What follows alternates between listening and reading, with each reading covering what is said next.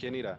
Es un podcast hecho en familia, con temas e historias afines a tu vida diaria. Está hecho para los que ríen, para los que lloran, para los que se caen y se levantan, para los que se equivocan, aprenden y siguen avanzando. Personas como tú y yo.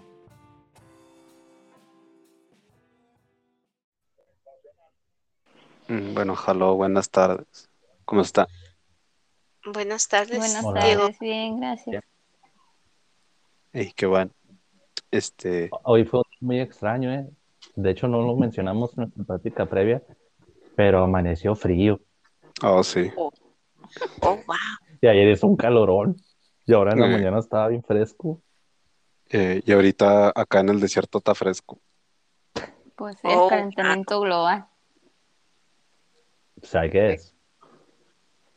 Sí, sí, acá está fresco y gracias a Dios no está haciendo tierra, pues acá me cubriría una duna, pero sí, sí está. De hecho, acá donde, pues, bueno, recientemente me cambié de casa y estamos en medio de la nada.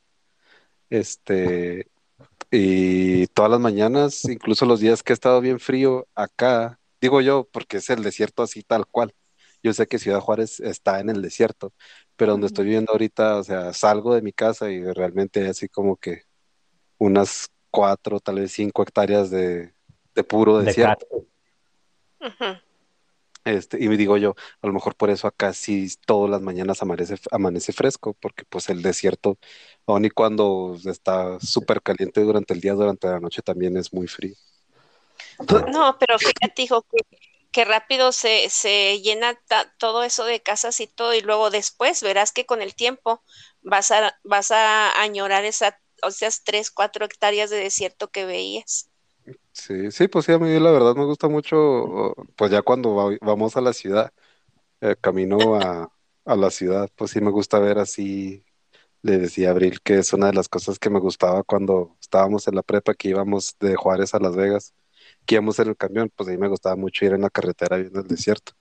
Y pues una de las cosas que me gusta ver aquí, ya cuando está Pues poniendo sí. el sol y se está ocultando atrás de la montaña y se ve el, eh, el cielo naranja y así, la, las, la- pues el desierto pues, está, está bonito. Entonces sí, yo ya cuando esté más desarrollado sí voy a extrañar eso. Sí, Sí, y pues le- les quería, Hablando de desarrollo, ajá, hablando de desarrollo y de cosas bonitas y de paz mental. Este, eh, bueno, en la, en la plática previa que estábamos teniendo les estaba mencionando que ah, Dios, siento que Dios me ha estado hablando y que me ha, me ha estado diciendo como que, que le baje dos rayitas a mi ego o, o mi arrogancia. Y de hecho, es, hablando de eso, pues no sé cuántas personas lo sepan o no, pero pues aprovecho para decirlo aquí que eh, la arrogancia es una de las cosas que más odia a Dios. Entonces, aborrece. ajá, ah, hay, hay- hay que procurar no ser arrogantes. Entonces les decía que, que siento que Dios me está hablando acerca de eso, porque incluso en este podcast, en varios episodios hemos dicho como que eh, pues uno tiene que ser esforzado y tiene que ser valiente, y todavía lo creo, sigo creyendo que uno sí debe de esforzarse, y sí debe de ser valiente, y sí debe de llegar un momento en el que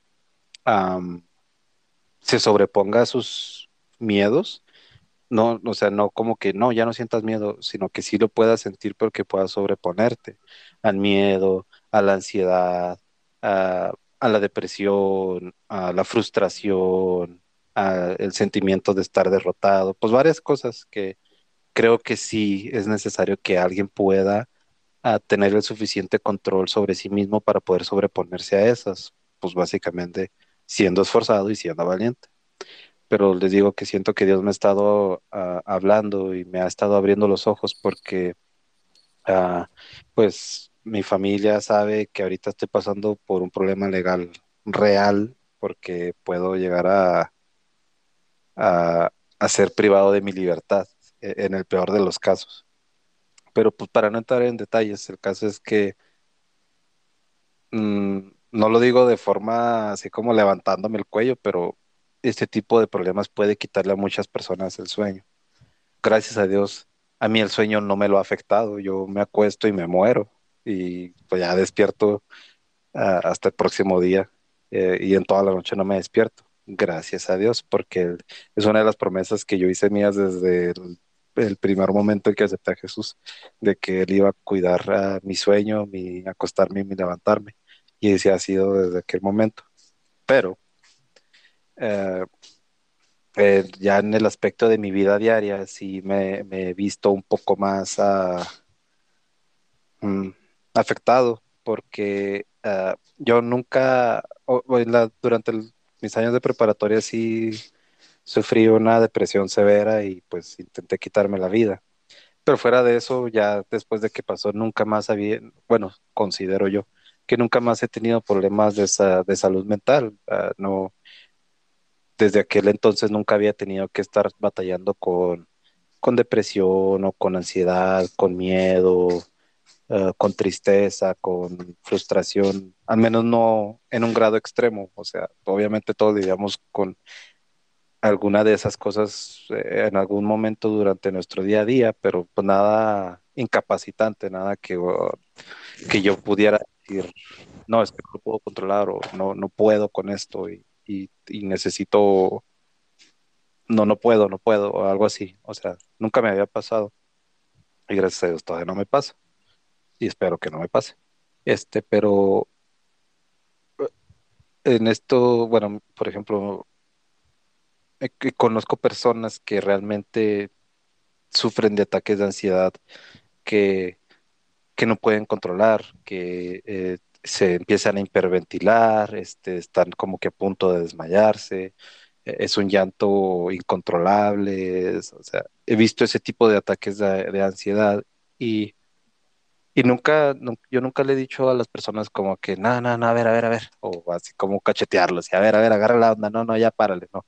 Nunca he hecho eso, pero sí dentro de mí siempre estaba ese sentimiento, bueno, no ese sentimiento, como ese pensamiento de que mm, como que tal vez se va a escuchar muy feo, eh, pero en algún momento tal vez sí lo he pensado así, como qué tan débil mental puede ser, como débil mental en que tu mente no está fortalecida para poder lidiar con esas cosas.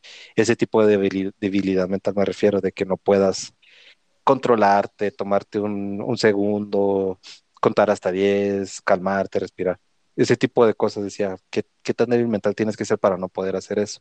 Pero últimamente me ha estado pasando que estoy trabajando así de la nada y me empiezan a temblar las manos y, no puedo concentrarme en mi trabajo y tengo que tomarme un minuto o dos para concentrarme, para calmarme, para respirar profundo, para, pues para calmarme básicamente, para controlarme.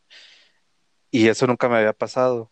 Y, y también hace poquito hice un trámite y no es así como que un trámite que, que digas como que, ah, sí, no, es que eso es, o sea, es súper estresante estar ahí haciendo fila. No, no, es un trámite de burocracia mexicana cualquiera, de tre- eh, una hora de fila, este, personas que te tratan mal, pues nada, nada fuera de lo común, o sea, nada que ningún mexicano no haya vivido ya. Este, pero mientras estaba haciendo la fila, yo estaba, o sea, mi cuerpo estaba temblando, mis manos estaban temblando, ah, o sea, igual tuve que calmarme, tuve que serenarme, tuve que respirar profundo. Y a lo que quiero llegar con todo esto es que lo que siento que Dios me ha estado diciendo es que no puedes, ah, no que no puedas, obviamente puedes, pero creo que es más válido o más am, real, tal vez, que le puedas decir a una persona que se esfuerce y que sea valiente cuando tú realmente ya sabes lo que se siente. Si no sabes lo que se siente, siempre vas a minimizar.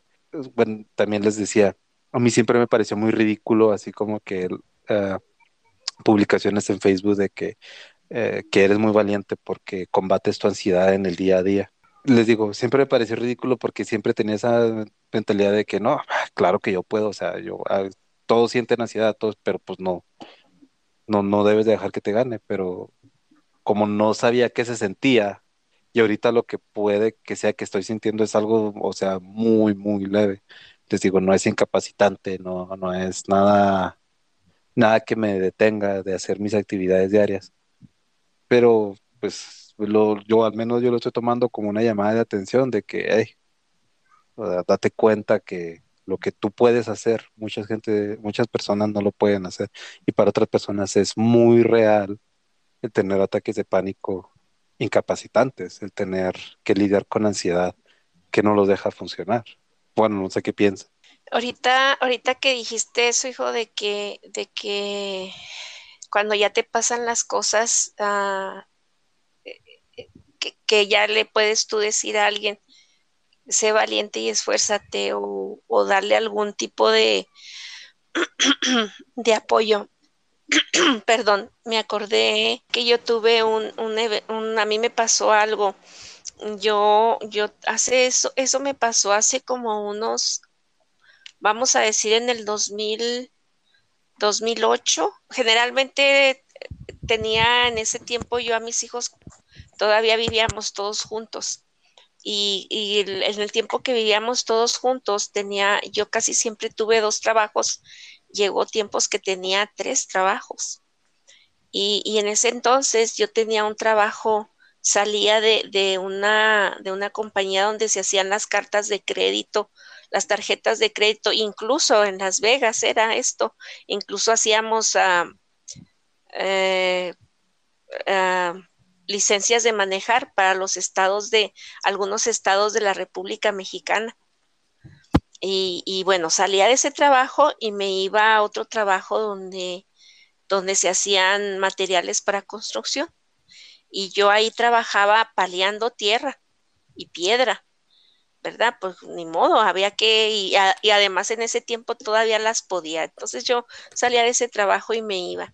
Me acuerdo que un día llegué ahí y este, estaba un, jovencito y, y es que Dios es tan, ay Dios mío, Dios es tan, las cosas de Dios son tan, tan, no hay, casual, no hay casualidades. Yo me acuerdo que llegué y me llamó mucho la atención ese muchacho porque de lejos se veía igual que mi hijo Carlos, así un muchachito delgadito, así todo. Y me acuerdo que llegué y, me puse yo. me llegué y me puse a trabajar, ¿verdad? Y ya el muchachito como que cohibido ahí, que, que sí, que no, que no sabía qué hacer, ¿verdad? Entonces ya le dije, eh, hola, ¿cómo te llamas? Y se llamaba Carlos, se llama Carlos. Ah, digo, mira, qué, qué, qué curioso, ¿verdad? qué casualidad, le dije me llamaste la atención porque te, te, te, ves muy parecido a mi hijo mayor y mi hijo mayor se llama Carlos, como tú. Bueno, y así quedó. Entonces eran unas máquinas inmensas, donde las máquinas, las, uh, las grúas levantan el, el, cemento y las echan a una, a una máquina donde esa máquina hace pedacitos del cemento y luego lo, ya lo tira en una banda y va cruzando en una banda el cemento así hasta, hasta que llega y se hacen piedritas. Entonces esa, esa banda estaba, estaba, estábamos yo y el muchacho paleando, ¿verdad? Entonces nos daban los chalecos de, de, para que, esos chalequitos verdes uh, neón para de construcción. Entonces, como alguien prende la, la, la máquina y empieza a la banda a dar vueltas y le agarra el, chaleco al muchacho. Entonces lo agarra, lo agarra, lo agarra y empieza la banda pues a comerse al muchacho, ¿verdad? A, a, a quererse comer al muchacho y el muchacho empieza a forcejear y yo, eh, la máquina, como es una máquina tan inmensa, con un ruido in, que nada, no se oye, no se escuche nada, yo les gritaba a mis compañeros, que apagaran la máquina porque para ir yo al botón de, de pánico, para que la, la, máquina se apagara, pues necesitaba que irme corriendo así casi medio campo de hasta que alguien me vio y le decía yo que apagara, le hacía señas que, que puchara el botón, pero el muchacho ya estaba luchando, ya el muchacho, la banda le daba, levantaba al muchacho así como si le daba vueltas entonces, cuando apagaron el, el, el, muchacho luchó tanto que pudo zafarse del chaleco y cuando se zafó, eh, el muchacho salió corriendo. Y luego me des, ya los que me llegan ahí, ¿qué pasó? Le dije, ayúdenlo. El muchacho salió corriendo y le decía, yo lo agarró la máquina. Entonces, cuando yo llegué a donde estaba el muchacho, estaba deshecho el muchacho, le había deshecho la cara, así como tu accidente, hijo. Exactamente, le había deshecho la cara, el brazo, le, había rebanado eh, eh, donde tiene el, hombro, el brazo, y, cerca de, una costilla estaba todo, y, me acuerdo que el muchacho temblaba y, me acuerdo que yo, yo me senté, lo tomé en los brazos y, le dije, cálmate, es que no me quiero morir, decía, no me quiero morir, tengo dos niños chiquitos y yo le decía, cálmate, no te vas a morir.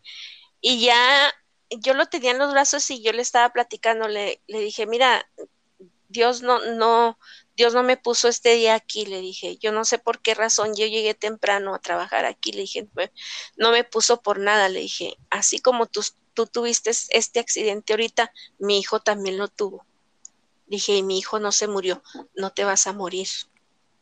Y le empecé a platicar y el muchacho me empezó a escuchar. Total, no les voy a hacer la plática tan larga que cuando llegaron los bomberos le empezaron a tomar signos y todo y le, me dijeron a mí, porque yo lo tenía en mis brazos, me dijeron, ¿qué le diste? Le dije, no, no le dije nada. Dijo, ¿por qué está así? Le dije, no sé cómo está. Le dije, es que todos sus, le tomaron sus signos, la presión, todo, todo estaba bien, no estaba alterado el muchacho, no estaba no, estable. Ajá, no entró en shock, estaba estable.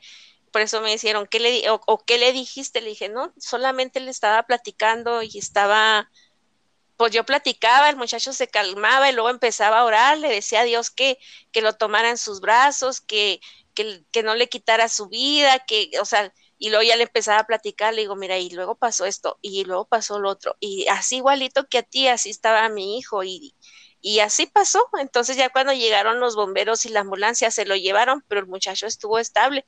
Le tuvieron que poner placas en, en, la cara de, de, metal y, no sé qué tanto le hicieron. Estuvo bastante tiempo en el hospital.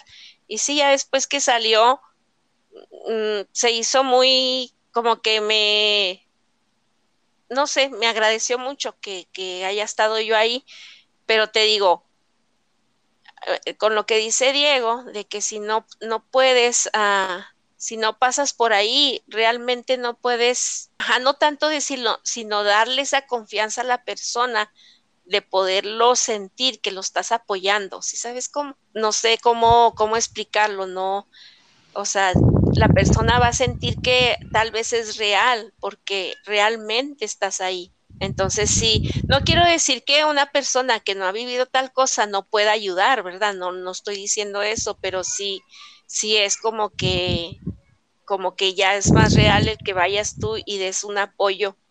O ya no, o ya no vas a decir como que, ah, no, mira esto, porque muchas veces uno está pasando por cosas bien, bien difíciles, bien, bien difíciles y hay gente que te quiere ayudar, pero que, que luego tú dices, ay, por favor, que no venga esta persona porque me viene a decir puras cosas que ni al caso.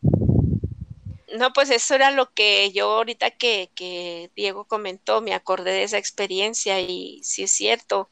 Pero ya después, a mí, a mí en lo personal, ya después que ayudé a este muchacho y todo, entonces a mí me entró el, el, sentimiento así, o sea, tuve, tuve una escena con, con Dios, ¿verdad? Porque yo les comentaba a, Carlos, a Tania y a Diego que, que, que siempre mi, mi, mi, cuando ya, cuando no puedo más, cuando ya me libero, es, les decía yo a mis hijos, eh, me libero, pues sí, hablando con Dios y todo, y les digo, no es llorar, ni, no, es un, es un llanto, es un gemir de dolor, de, que te sale de, para a mí, que me sale desde el alma, así que, que, que me estoy muriendo, pero ya cuando pasó eso, ya, o sea, como que agarro otra vez fuerza, eh, incluso me quedo dormida así como que horas y horas, o sea, descanso, me libero. Yo cuando estaba más chico, a lo mejor ya no me acordaba porque ya lo había pasado hace muchos años. Y yo sí soy como los que dice Diego, de que soy muy crítico en ese aspecto, pero me tengo que recordar por lo que yo pasaba. Y a mí me pasaba así como le pasó a Diego, pero como yo tuve un accidente, eh, como dice mi mamá, y ya como lo he platicado en, al principio de este podcast, cada quien hicimos nuestro testimonio, lo dijimos y platicamos pues lo que pasa, por lo que pasamos, entonces yo me, yo me escondía y trataba de no convivir con la gente y cuando veía que venían niños a acercarse, yo temblaba así porque creía que me iban a empezar a decir cosas en referencia a mi apariencia, a mi cara o, o algo, ¿no? Entonces yo desde chico lidié mucho con eso y lo aprendí desde muy niño, sin darme cuenta. Y ya me fui liberando un poco más en la secundaria. Pero obviamente lo tapaba con otras cosas que, que me hicieron ser violento y me hicieron hacer muchas cosas equivocadas. Ya después tuve un encuentro con Dios y lo pude, lo pude lograr. Pero, pues sí es algo que, que es, es real, que sí pasa, que sí tiemblas, que sí, pero es también mucho de práctica. Entonces, pues yo lo, yo lo, lo conseguí gracias a Dios con la práctica, en decir que, en que me empezara, me dejaba de importar mi entorno, lo que dijera o lo que pensara la gente de mí, y sabiendo que a lo único que le importaba era Dios, o sea, el único que estaba conmigo y que realmente me veía por lo que era, no por cómo lucía, era Dios. Entonces ya cuando tienes esa confianza, pues ya, se quita todo eso. Yo me acuerdo también en una entrevista de trabajo, cuando iba a las entrevistas, siempre este, estaba todo nervioso, me ponía todo tenso. Y no, ya siempre sé que Dios va conmigo y así como a mi mamá le pasó lo del accidente del muchacho y el mío, por ejemplo, yo pasé por esa etapa, eh, cuando, lo digo muchas veces, pero pues fue algo que no se me tiene que olvidar porque no quiero que me vuelva a pasar, como dijo el pastor ahora. Y es cuando nació Fernanda, que nació muerta. Entonces, yo pude haber ahí tenido un ataque y, y haber este, hecho una escandalera, pero me mantuve perdón, me mantuve en calma, me mantuve tranquilo y confiando en Dios. Y aunque estaban esas voces diciendo, ¿cómo este, eh, ya no la vas a ver? Este, mira, para eso pasaste tanto tiempo, mírala, no se mueve, estaban todos esos ataques ahí. Yo siempre eh, traté de confiar en Dios y estuve, opté por escuchar la voz de, de Dios y no las voces del, del enemigo diciendo todo lo contrario y confié y pasó. Entonces, pues sí creo que, pecamos y es algo que también eh, siempre dice uno, no, es que yo no soy, yo no soy payaso, yo no soy prepotente, yo no soy, pero realmente si te analizas a fondo, te tienes, te puedes dar cuenta que sí, que sí lo somos, o sea, y eso es algo que, que está muy mal. A veces hablamos mucho, eh, hablamos de más y eso mucha gente lo toma como soberbia o prepotencia y realmente tú dices, bueno, pero ¿por qué hice este comentario? Pues si no tenía nada de relevancia, nomás lo dije para para que vieran el yo, o sea, lo que yo hice, lo que yo pude. Pero ¿con qué objeto? No aportó a la conversación, no se sintió mejor la otra persona, o sea, fue algo irrelevante y a mí me pasa mucho. Y yo lo veo con las expresiones de las personas cuando hablo y después se quedan así como, bueno, y luego, porque tiene uno la tendencia a hablar mucho para eh, exaltarse a uno mismo y, no, eso, eso, eso está mal y pues yo le pido a Dios todos los días que me perdone por, por ser así. Entonces, como dice Diego, a veces tenemos que pasar por procesos eh, que, que Dios nos pone para que nosotros podamos sentir y a lo mejor en algún momento consolar a alguien. ¿Cuántos años pasó de mi accidente al momento en que mi mamá tuvo que estar con ese muchacho? Yo ya era, ya tenía como 26 años, 27. Mi accidente fue a los 3. Pasaron muchos años. Entonces no es algo que a lo mejor en el momento tengas que usar o echar mano, pero mi mamá pasaron veintitantos años y, y Dios le permitió tener el, la prudencia para, para estar con ese muchacho.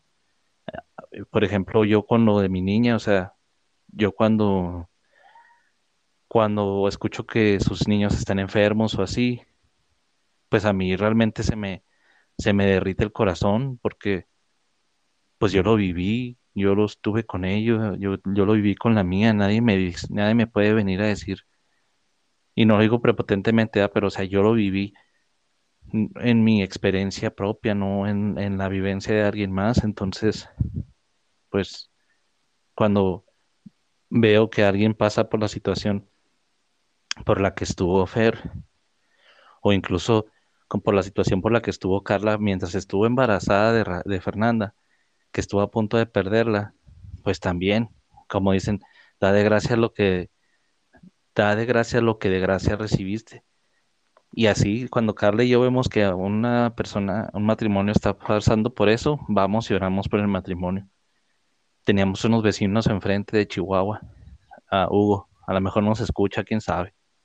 ¿Te acuerdas, Ravis, que jugaba fútbol con nosotros, un vato alto? Sí.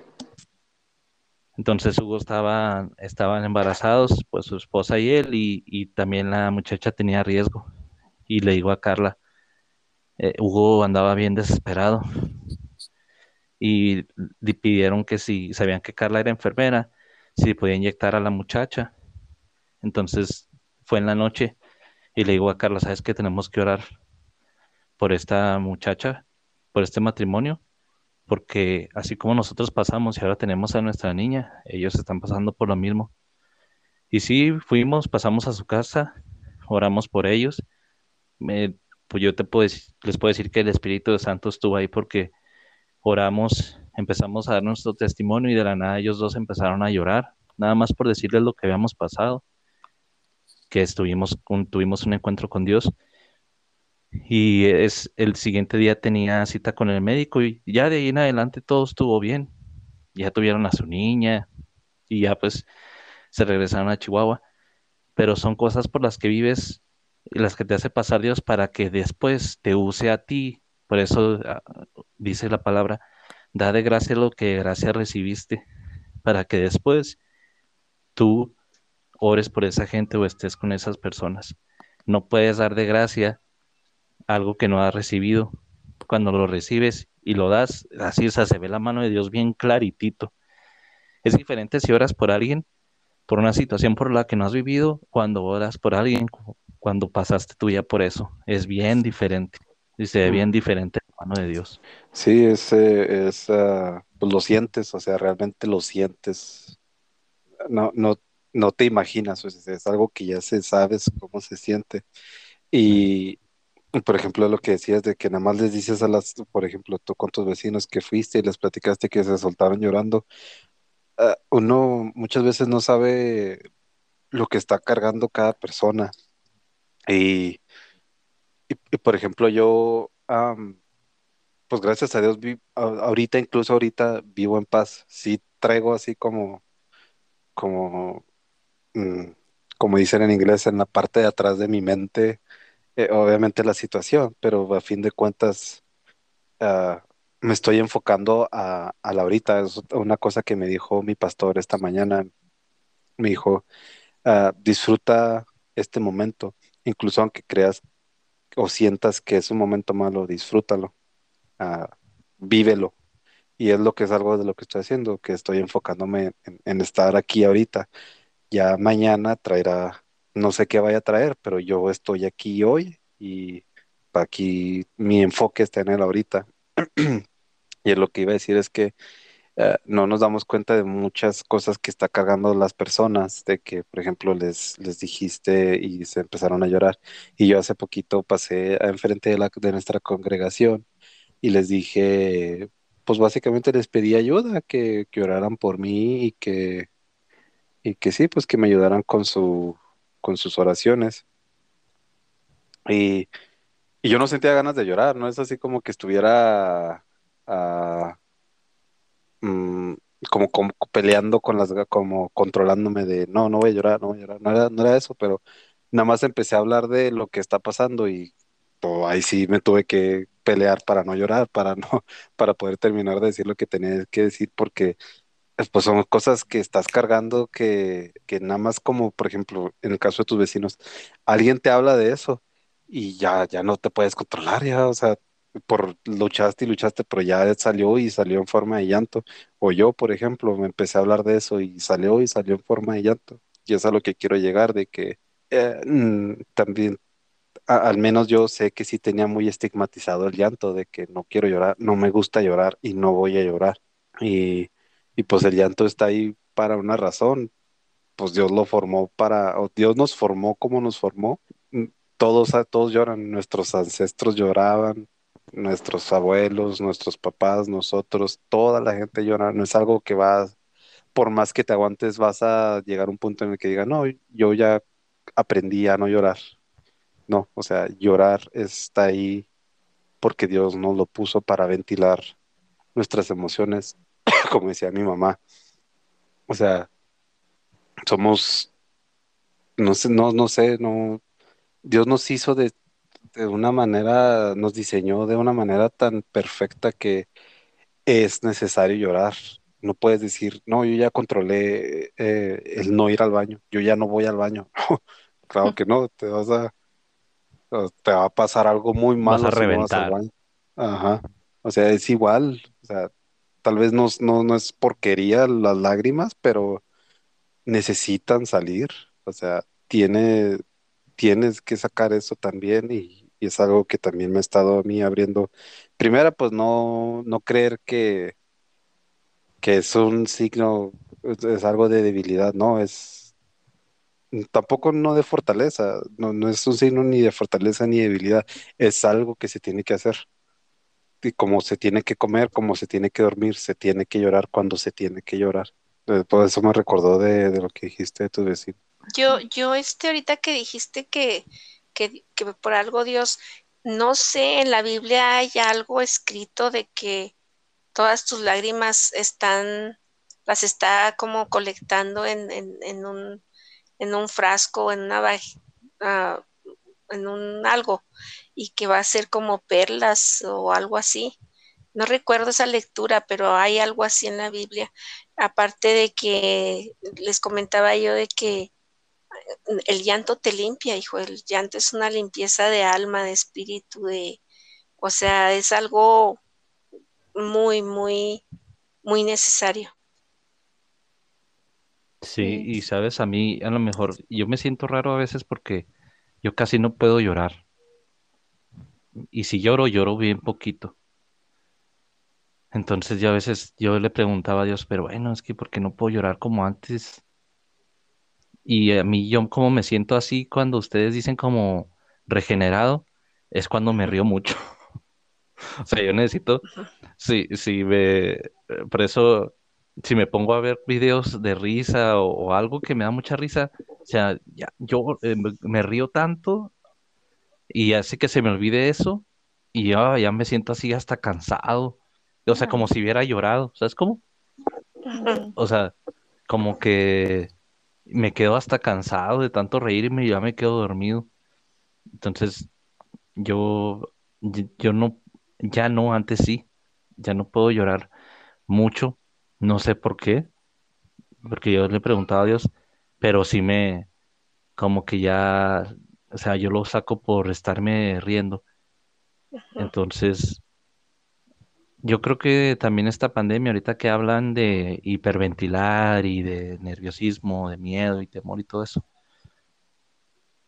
ahora esta pandemia creo que eso se magnificó mucho por el estado en el que estábamos la humanidad en general.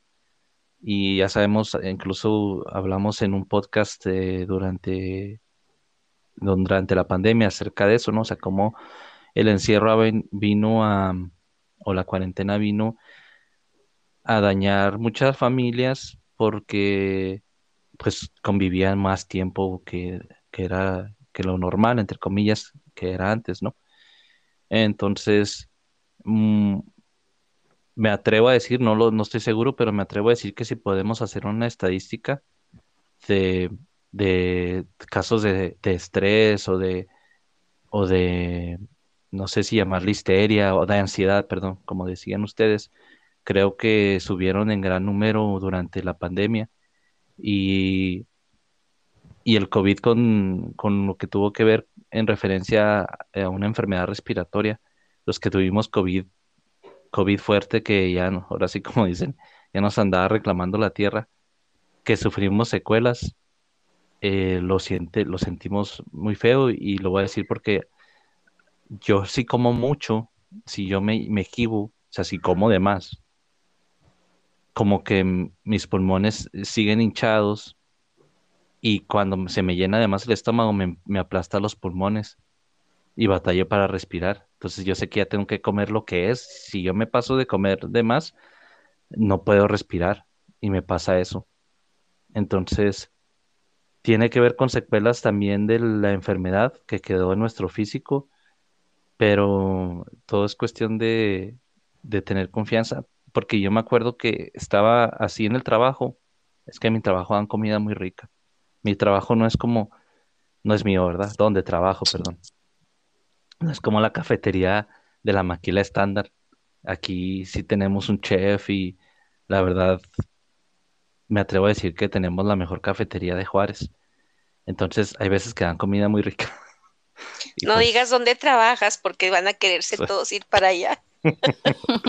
Entonces me, excedo un poco en, las porciones. Y luego como puedes pedir lo que quieras, pues si te levantas cuatro veces, cuatro veces te sirve, pero bueno, no me levanto cuatro. No me cabe tanta comida. Tres nomás. Y están bien ricos. No me acuerdo, algo así comí. Entonces ya regresé al trabajo y me, pues empecé, ¿no? Y, me, y yo sentí que me iba a desmayar, en serio, yo lo sentí. Te dio me levanté, de pánico. Me levanté mareado y me fui caminando a la, café, a la enfermería. Y yo llego ya casi a punto del desmayo y la enfermera bien tranquila, ¿qué? ¿Qué tiene? Oh, pues es que me siento que no puedo respirar y ya me puso el oxímetro, 99% de oxigenación. Me dice, es que tranquilízate, me dice, estás hiperventilando. Se me quedó muy marca. Yo no sabía que existía esa palabra hasta que me la dijo ella. Me dijo, tranquilízate. Tú nada más tranquilízate. Aquí dice que tus pulmones están bien, tienes 99%. Tienes buen nivel de oxigenación en la sangre. Dice, estás muy alterado. Es como si estuvieras corriendo, pero no estás haciendo nada. Y desde ahí, santo remedio, me quiero sentir así, digo, nada, nada, tranquilo. Y sí, me tranquilizo y se me quita. Pero, o sea, el enemigo es, como decía mi madre, bien sutil y, de cualquier cosita se agarra para, para hacerte sentir incómodo. Sí, pero incluso hay que confiar. E, era lo que le comentaba yo a, un, a unas compañeras en la televisión, de que la televisión es tan amarillista y es tan tiene a la humanidad en una condición enfermiza, porque te empiezan a decir, y, las secuelas son estas y aquellas, y la gente se adueña de sus secuelas, ah, es que a mí me pasa esto, y al otro le pasa aquello, y al otro le, y te adueñas. Entonces, Exacto, y, y, yo decía, pero ¿cómo? Si aquí dice que tengo 99 y siempre que me checo el oxígeno, tengo 99 y todos me dicen los doctores, los enfermeros, está muy bien. Exactamente. O sea, yo a fuerzas quiero ese mugrero, pero no, no lo quiero. Exactamente, o sea, te, te, te, ¿cómo se dice? Te condicionan tu mente a de que tienes que tener una de las secuelas porque te dio COVID. Entonces, y, yo me imagino que tú lo, lo relacionas por, por, porque te enfermaste y tuviste mucha flema. Entonces, hay una relación flema, pulmón, eh, respiratorio X. Entonces, te estacionaste ahí. Que dices, hoy yo siento que mis pulmones están inflamados y que, entonces viene el estrés, viene el, pánico. Sí.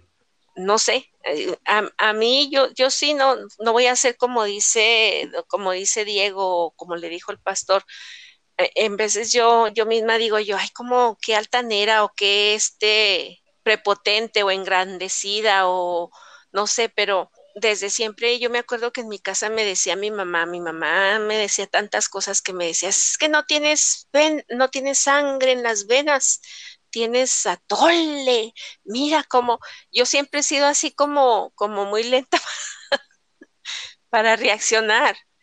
Entonces, ah, eh, eh, digo yo, bueno, a lo mejor soy eh, hasta cierto punto inocentona, que no, no veo realmente inmediatamente las consecuencias de, pero pero este no no no soy tan no no soy tan rápida para ver las consecuencias y eso a lo mejor lejos de ser un, un, defecto viene a darme eh, oportunidad de, de, ver más lentamente las cosas y de, de no caer en, en, pánicos tan que yo siempre les he contado a mis hijos, por ejemplo, cuando fue el accidente de mi, de mi hijo Carlitos, cuando fue lo de Tania, cuando ustedes me han visto todo lo que ha pasado y, y mi reacción es como que como que, y siempre lo he dicho, como que Dios me da un, un espacio de paz, así como que, que así una tranquilidad, pero luego ya cuando todo se arregla, cuando todo ya vuelve a su normalidad, cuando hay ya que dices todo, oh, ya todo está muy bien, ya se arregló, es cuando ya me entra a mí el, el cargo, el cargo, y es cuando me dan esos ataques que, gracias a Dios, voy con Dios, caigo de rodillas y caigo no en un llanto, en un gemir de dolor, de que, que ahí se me vacía el, la, el alma, el espíritu, todo. Y ya después de eso, pues ya, ahora sí, pues otra vez con una calma que, que cualquiera me diría, no tiene sangre en las venas, tienes atole. Bueno, y lo que, lo que yo quiero aportar, bueno, cuando, cuando a mí me tocó pasar por, tuve un, un varios meses de, de, un tormento muy grande, que me daba muchísimo miedo y que no podía compartir con nadie. Y recuerdo que un, una noche era tanto, tanto este, el miedo y el, y el tormento que, que, recibía en mi mente que, que yo le dije a Dios que ya no podía más. O sea, ya, ya no tenía fuerzas para, ya no tenía, ya no me quedaban fuerzas para controlar mi mente, ni mis pensamientos, ni para seguir como intentando pelear contra eso. Y, y me acuerdo que que dije que ya no podía más y, y llorando e intentando todo para que se acabaran esos, esos pensamientos de tormento, pero simplemente no pude y creo que me desmayé. no sé, como una, una hora y media. No sé si me desmayé o me quedé dormida, probablemente dormida, porque un desmayo no puede durar tanto tiempo, pero bueno, por, la razón por la que estoy diciendo esto es porque hay veces sí, Dios, dice que seamos fuertes y valientes, eh, esforzados y valientes. Y hay veces que simplemente ya no tienes la fuerza para hacer eso. Pero también si eso pasa, si llega el momento en que tú ya no tienes la fuerza, también eso está bien. Porque lo que te lleva, lo que te produce ya no tener la fuerza es rendirte completamente a Dios. Y cuando nosotros ya no podemos con nuestra fuerza, con nuestros pensamientos, con nuestras emociones, quedamos expensas de Dios. Y obviamente Dios es creador de la creación, Dios todopoderoso y omnipotente omnipresente y omnisciente. Entonces, si tú no puedes hacer nada por ti, Dios sí puede hacerlo. Y Dios sí te va a cuidar. Y Dios sí te va a sanar. Y Dios sí va a estar ahí contigo cuando tú estés dormido, o desmayado o desmayada, Él está ahí, Él está sosteniéndote en sus brazos y todo va a estar bien. Entonces, ya después de eso, que, que resulta que, no sé, creo, no hay manera bonita de decir esto, pero yo tenía un espíritu malo dentro de mí, estaba poseída y eso mm. era lo, lo, que, lo que me producía ese temor y ese tormento tan grande. Entonces ya cuando por fin pasé por, por liberación, que, que el, vuelvo y lo repito, fue aquí sola, en mi casa, yo y, y Dios solamente. Así me liberó, así, me, así fue mi experiencia de liberación conmigo y Dios nada más. Y después de eso, Dios me, me hizo, me hace mucho énfasis en que uno por eso él dice que tienes que cuidar tu corazón sobre toda, todas las cosas. Muchas personas dicen, no, cuidar tu corazón para que no peques, cuidar tu corazón para que mm, no hagas el mal, cuidar tu corazón para que no te contamines y no te, que te contamines del, del mundo secular o cosas así.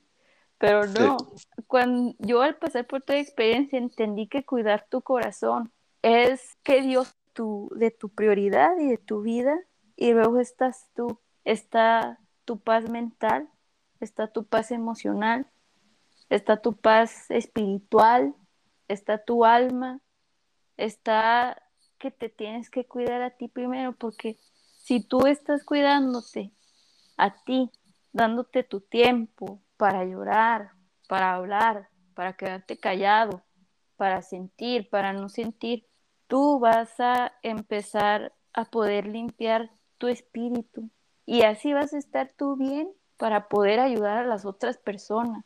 No que te pongas tú en primer lugar de los demás para hacer maldad, no, que te pongas tú en primer lugar para arreglar lo que tienes que arreglar, para sanar tus traumas, para sanar tus heridas, para desintoxicarte de los miedos, para que puedas estar bien. Y entonces, con las experiencias que ya viviste, poder ayudar a los demás, como fue el caso de mi mamá, como fue el caso de, Carlos y Carla, como es el caso de, de Diego cuidar tu, me cuidar tu corazón, cuidar tu mente, porque así vas a poder limpiar todo lo que no te sirve y tirar todo el peso muerto que, no debes de cargar. Y también me gusta mucho siempre, nunca se me olvida la historia de Elías, ah, que Elías no le mandó Dios a que, a que matara a, los brujos, pero él lo hizo. Pues se puede pensar que en arrogancia, no sé, y Elías tuvo mucho miedo porque ya después de que pasó eso lo andaban persiguiendo para matarlo. Y se fue a esconder a la cueva y se rindió y lloró y se quedó dormido.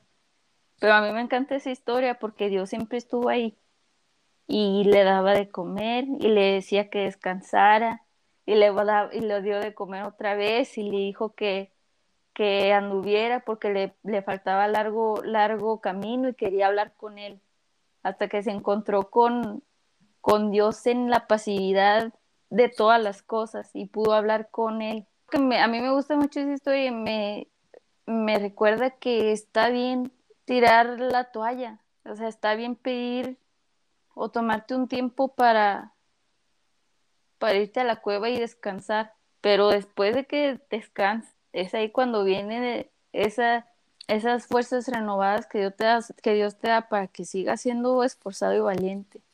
Pero está bien rendirse, está bien sentir que no puedes, nomás no, se queden ahí, eso es lo importante. Y pues nada, que busquen, que busquen ayuda profesional si está en sus posibilidades y si no, pueden irse a su cuarto y si no tienen ganas de hablar o no tienen fuerzas de hablar, simplemente díganle a Dios, no tengo fuerzas, no puedo, pero estoy aquí. Y van a ver cómo ese simple hecho les va a quitar como una montaña de los hombros. ahorita que dijiste eso, Tania, me acordé también de, ahorita que les cuento yo que a mí me pasa así, que ya cuando no puedo más me encierro y, no es como que, ah, no, son unos gemidos y son unos llantos terribles así. Y, me acuerdo que yo leí en la Biblia que cuando, cuando tu, tu alma gime, cuando, cuando hay tanto dolor, e, entre tú y, Dios, en medio hay un ángel que, que está... El Espíritu Santo. Es, ese, perdón, el Espíritu Santo que está, tus gemidos están diciendo algo. y, Él está revelando, o sea, es como la comunicación entre tus gemidos y Dios. Entonces, pues sí, así es. Este, te digo, eh, eh, mucha gente a decir gemir o algo así, pero eh, yo tengo bien comprobado que cuando se gime de dolor es mucho dolor, es algo que, que no te permite hablar, que es un dolor que sale así como, como vuelvo y digo, como cuando tú te pasó que fuiste y vomitabas y vomitabas, así es un, es un, un gemir que sale de, muy dentro de ti y, que no puedes, o sea, no, no te permite hablar, nomás estás gimiendo de dolor. Y, sí, está ahí el Espíritu Santo entre, en medio y, Él está dando eh, eh, el, significado de lo que tú estás gimiendo. Pues sí, este, pues a mí es algo que me ha estado abriendo los ojos de que, al menos yo solamente puedo hablar por mí, no por ustedes, pero al menos sí me llenaba mucho la boca de que sí, empatía, y sí, esto, y, sí, pero ah, realmente hay que valorar todo momento de la vida, incluso lo que creemos que son pruebas, porque pues todo nos va a servir, o sea, fallecimientos de seres amados, accidentes, ah, problemas legales, ah, como Tañita, posesiones, este, todo. todo. en, en, algún momento estamos aquí eh, reunidos hablando de esto, no porque no, ah, bueno, aparte de que lo disfrutamos, no, no es la única razón, o sea, nos gusta hablar entre nosotros, entre familia, pero queremos que las personas que nos escuchen conozcan al mismo Dios que nosotros conocemos, que es nuestro Padre, que, que así como nosotros nos permitimos ah, aceptar el regalo de que Él sea nuestro papá, o sea, es lo mismo que queremos para todas las personas que pudieran llegar a escucharnos.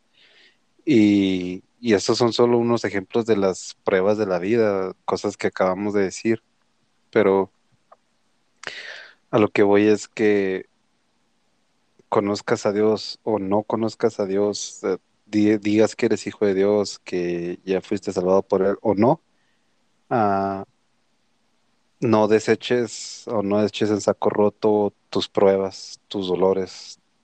Ah, primero, pues no permitas que te definan Segundo, usarlos para servir a los demás. Este, solamente tú sabes lo que viviste, solamente tú sabes lo que sentiste y si eh, sabes que alguien está atravesando por alguna situación similar y tú pudiste atravesarla, pues hazlo por amor al prójimo y, ah, de una forma u otra vas a estar haciendo el trabajo que, que supone que todos debemos hacer todos los cristianos.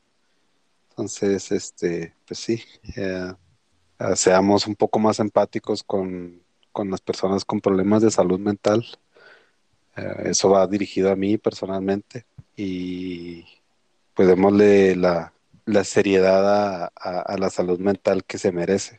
Y pues a todo realmente, a cuando alguien está teniendo problemas en su matrimonio, cuando un adolescente cree que se le va a hacer acabar el mundo a los 14 años, sea lo que sea, no hagamos menos los problemas de las personas y pues hagamos nuestro mejor esfuerzo por estar ahí para ellos. No para solucionarles ese problema, pero para estar ahí para ellos, para acompañarlos. Entonces, pues una vez eh, más, gracias por haber estado con nosotros, por escucharnos.